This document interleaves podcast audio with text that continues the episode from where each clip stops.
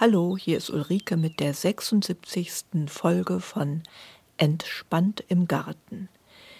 Ich erzähle euch in diesem Garten-Podcast wieder das Neueste aus dem spannenden Alltag einer Hobbygärtnerin.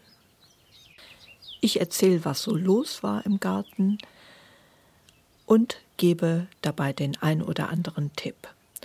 Heute geht es schwerpunktmäßig um Gartenarbeit November Vorher gibt es aber einen kurzen Jahresrückblick.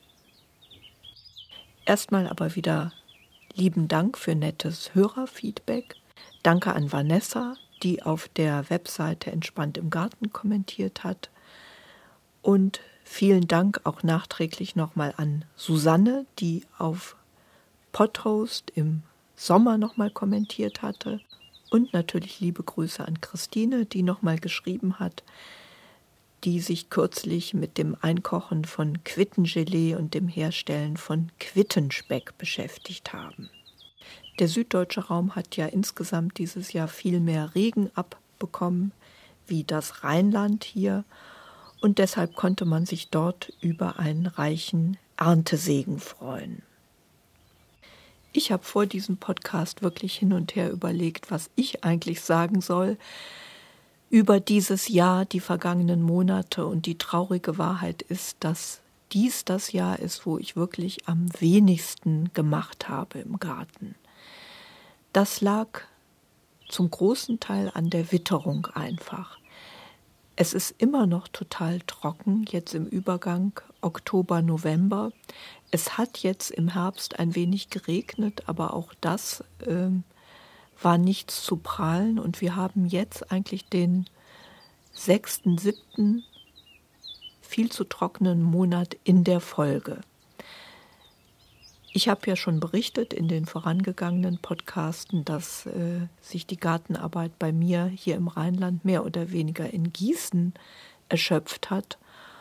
Und es war auch wirklich so, dass ich dieses Jahr deswegen wenig Spaß an der Gartenarbeit hatte.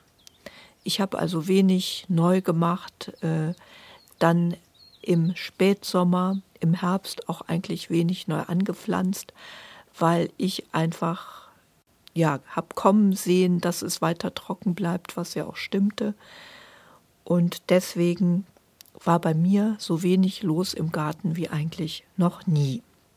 Vom phänologischen Kalender her befinden wir uns jetzt Ende Oktober im Ende des Vollherbstes und da es lange auch wiederum zu warm war. Gemessen an den Durchschnittstemperaturen geht der phänologische Kalender jetzt etwas nach. Der Blattfall hat zwar begonnen, aber der allgemeine Blattfall setzt so ganz langsam ein. Das wäre also das Zeichen, dass der Spätherbst startet.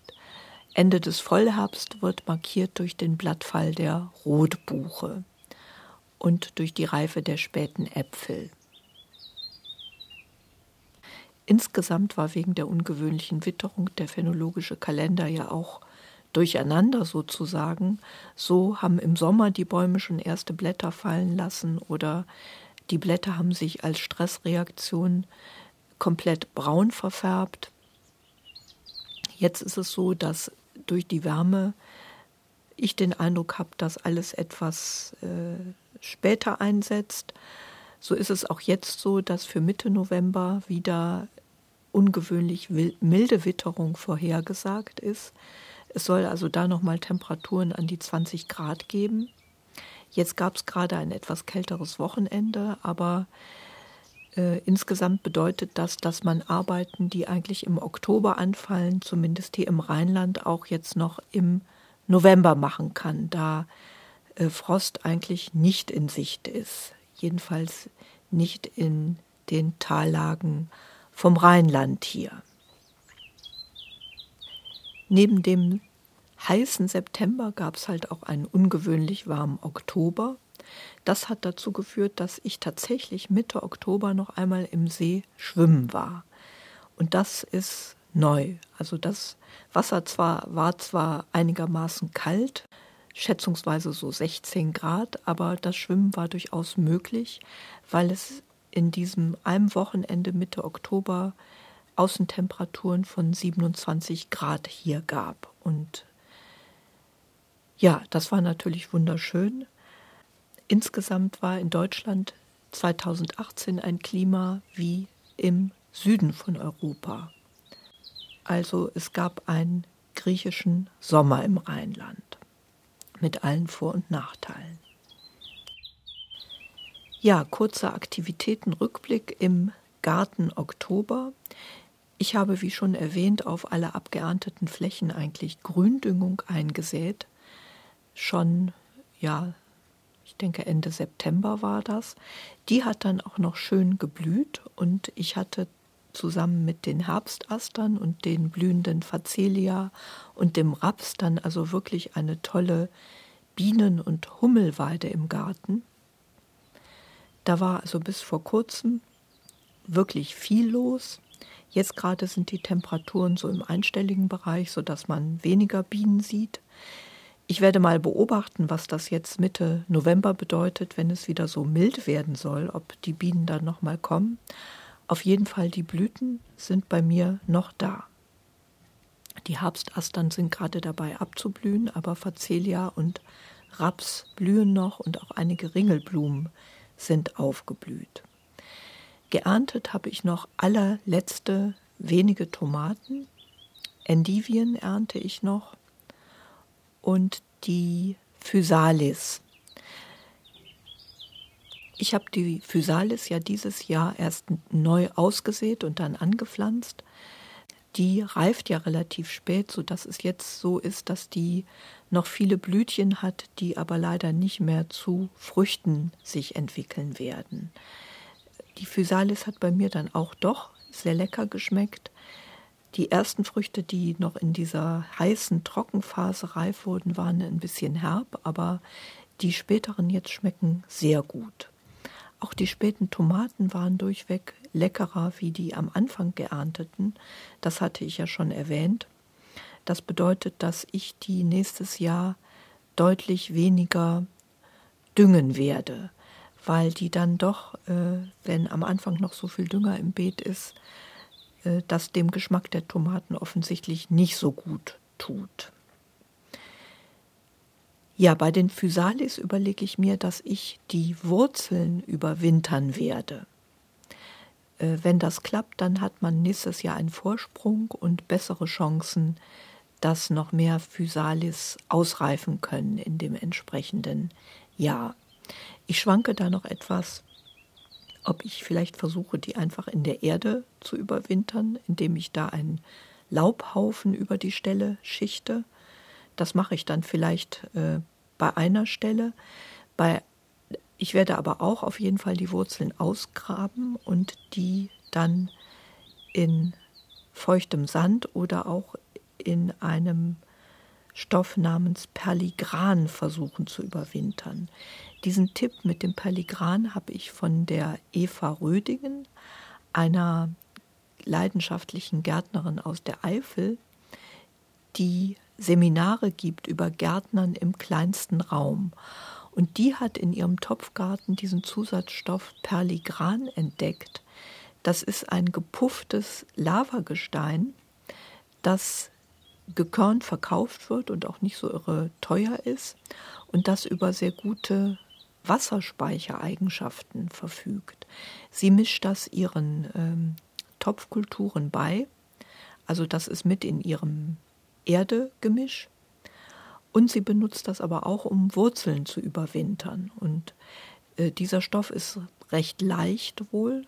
Und ich überlege, ob ich das auch mal ausprobiere, um Gladiolenwurzeln zu überwintern und halt diese Physalis-Wurzeln. Ja, ich werde darüber berichten, ob das klappt.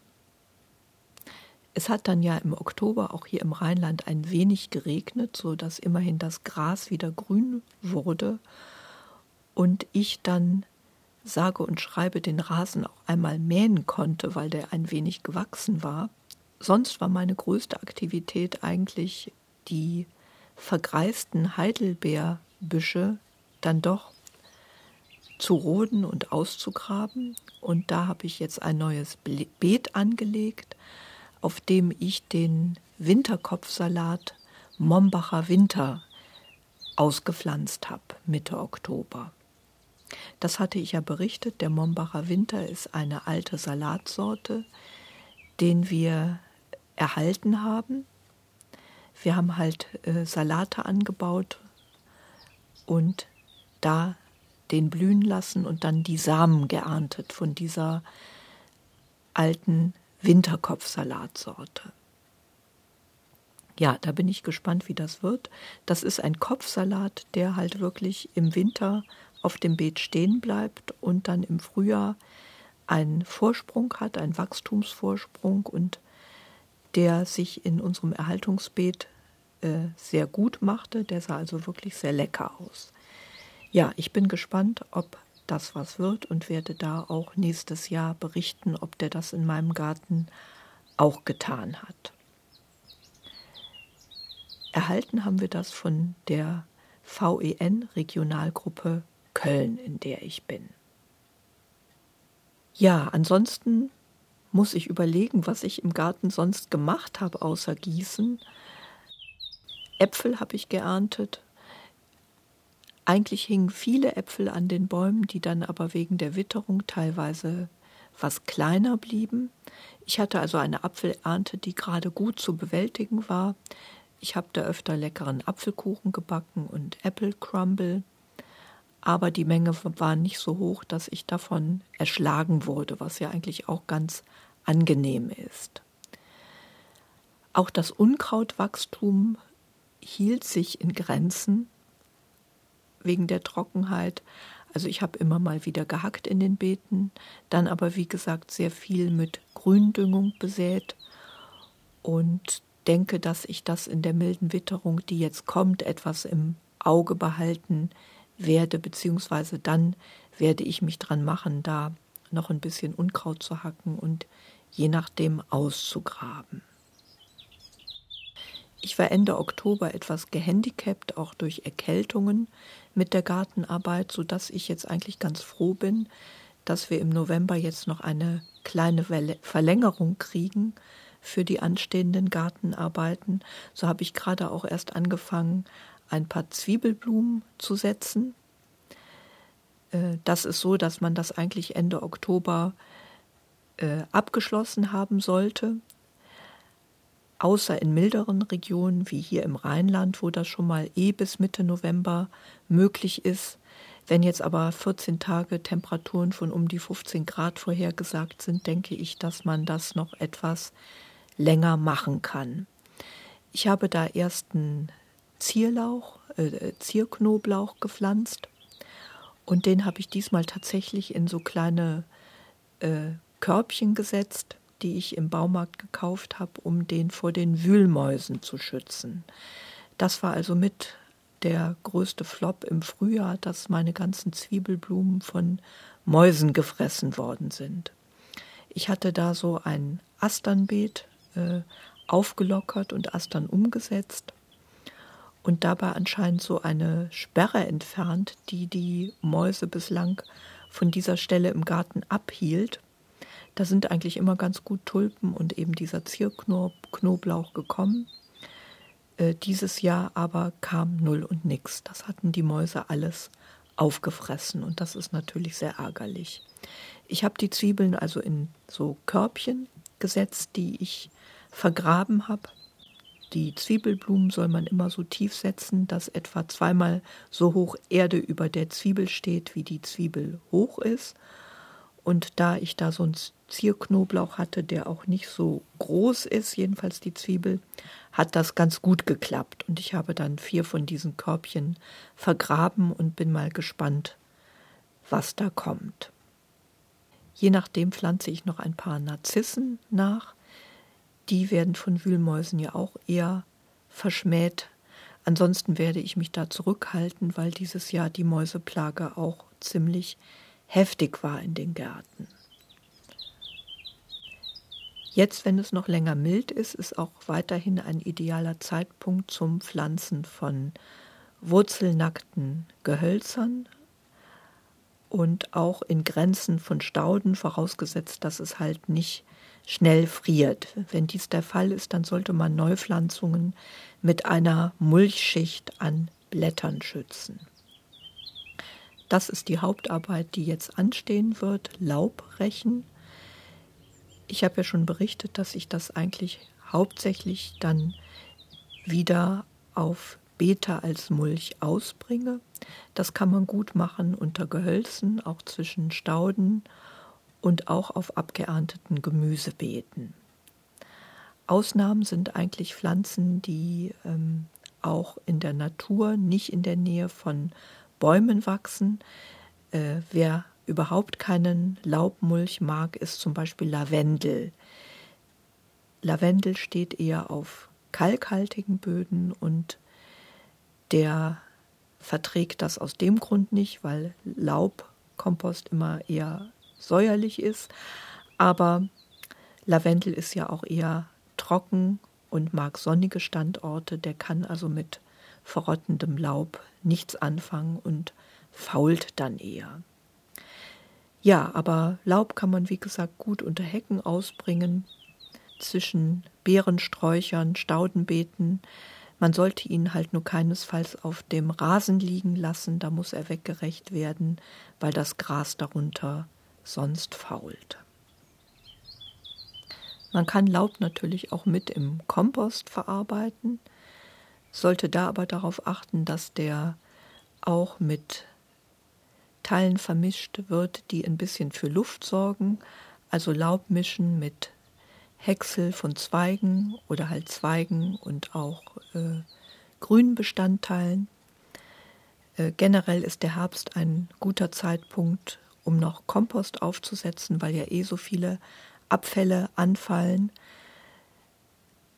Bei Kompost die wichtigste Faustregel ist, dass man grünes, stickstoffreiches mit trocken holzigen gut mischt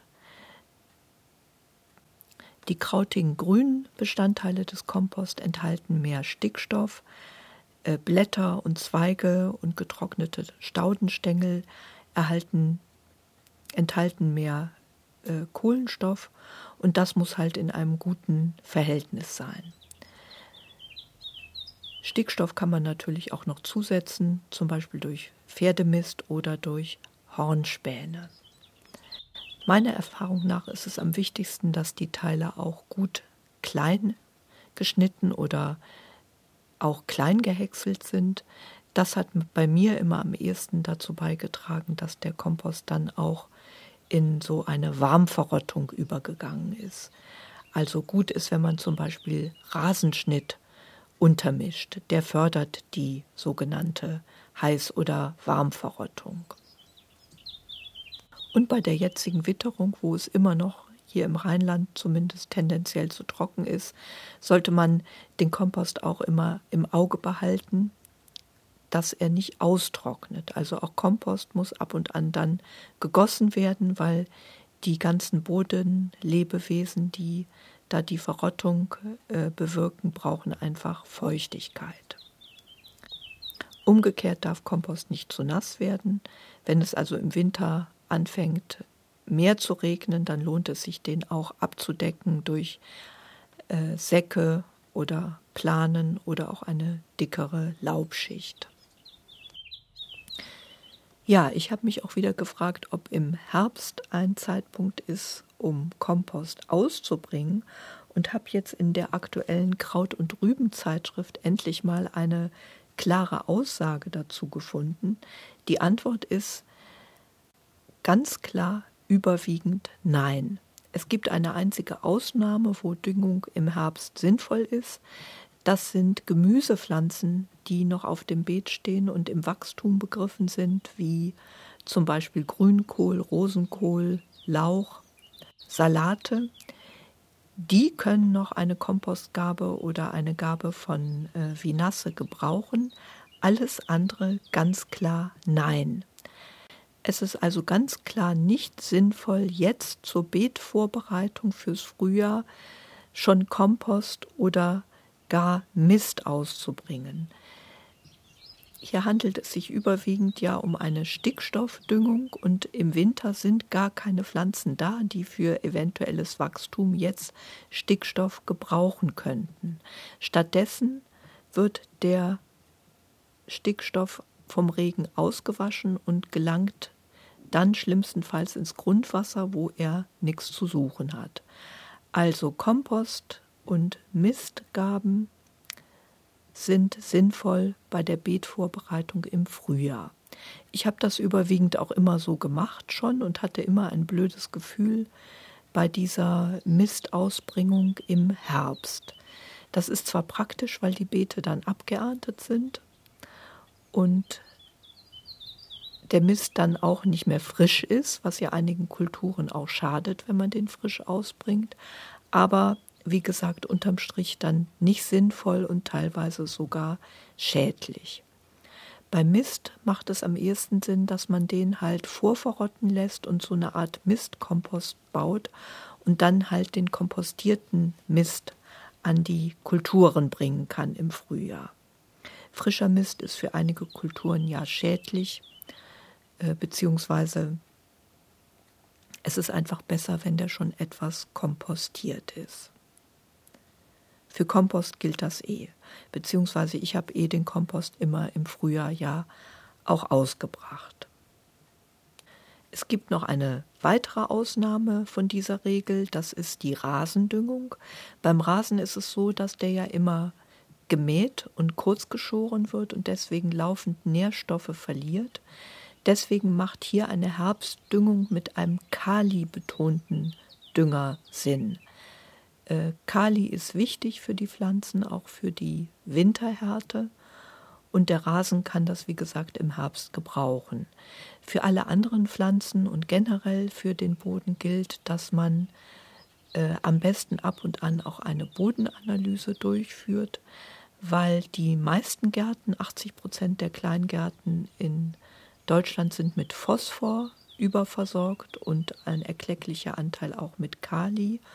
Und ehe, ehe man da blind düngt, lohnt sich das wirklich, äh, das ab und an zu machen. Und wie gesagt, auf Verdacht düngen sollte man jetzt im Herbst auf keinen Fall. Nachlesen kann man diese Empfehlung nochmal in der äh, Ausgabe vom Oktober 2018 in der Zeitschrift Kraut und Rüben, Zeitschrift für biologisches Gärtnern und natürlich Leben die ich generell auch sehr empfehlenswert finde. Dankenswerterweise gibt es die bei uns in der Stadtbibliothek und da leihe ich mir die immer aus. Da stehen also immer wieder sehr gute Tipps für das biologische Gärtnern drin. Ja, was man trotz der milden Witterung so langsam ins Auge fassen kann, ist der Winterschutz für die frostempfindlichen Pflanzen. Ich hatte ja schon kurz angerissen, dass Gladiolen ausgegraben werden müssen. Ich habe dieses Jahr das erste Mal Gladiolen im Garten und werde das dann auch machen. Wie gesagt, ich versuche die in diesem Perligran zu überwintern. Äh, ein wichtiger Tipp, gerade bei dieser anhaltenden Trockenheit, ist, dass die meisten Frostschäden Pflanzen, von Pflanzen, die draußen verbleiben, oft in Wirklichkeit Trockenschäden sind. Und es ist jetzt sehr wichtig, vor dem Eintreten der Fröste immer grüne Gartenpflanzen noch einmal ausgiebig zu wässern. Das betrifft einige Nadelgehölze, aber auch zum Beispiel Rhododendren. Wenn der Boden gefroren ist, kann die Pflanze kein Wasser mehr ziehen und deswegen vertrocknen die Pflanzen dann. Deswegen ist es gut, wenn die da mit einem gewissen Feuchtigkeitspolster in die Frostzeit starten. Und die Trockenheit ist nach wie vor deutlich. Das habe ich gemerkt, als ich die Zwiebelblumen gesetzt habe. Also da ist es wichtig, nochmal zu gießen und auch äh, Pflanzen, die man im Topf draußen überwintert, da entsprechend im Auge zu behalten, beziehungsweise auch jetzt nochmal schauen, dass die äh, gut Feuchtigkeit aufnehmen können. Ich selber habe eigentlich wenige Topfpflanzen, weil ich keinen geeigneten Ort habe, der hell genug wäre und gleichzeitig kühl genug, um die zu überwintern. Deswegen habe ich da wenig Pflanzen mir auch zugelegt, weil ich die, wie gesagt, schlecht über den Winter bringen würde. Sonst versteht es sich aber von selbst, dass solche Pflanzen halt vor Einbruch des Frosts an ihren Überwinterungsort gebracht werden müssen, wobei da gilt, möglichst spät einräumen und möglichst früh, auch wieder ins Freie, sobald es die Witterung erlaubt. Im Winterquartier sind die Pflanzen einfach anfälliger gegen Schädlinge wie im Freien. Ich werde bei mir auf den Beeten die Gründüngung stehen lassen, auch auf die Gefahr hin, dass die sich da aussehen könnte. Ich warte einfach ab, bis die dann im Winter abfriert und werde die dann im Frühjahr da einarbeiten oder auch die Reste entfernen und die Beete im Frühjahr dann locker umgraben, wie jedes Jahr. Was ich noch erwähnen wollte, ist, dass ich bei mir das Federgras, dieses Mädchenhaargras, selber vermehrt hat. Also das sät sich selber aus und kann leicht wieder gehackt werden. Ich habe da aber ein paar Pflänzchen in Töpfen dann beiseite gestellt und großgezogen. Die werde ich also versuchen noch auszupflanzen und da meine Federgrasbestände noch etwas vermehren. Äh, dieses Federgras ist sehr hübsch und macht also einen tollen Eindruck, gerade im Gegenlicht und lockert so Beetrabatten mit blühenden Stauden durch ein anderes Element, das eher Struktur gibt, auf. Und mir gefällt das ganz gut und da werde ich ein Beet vielleicht noch ein bisschen umgestalten, um da noch etwas Platz für dieses Federgras zu schaffen.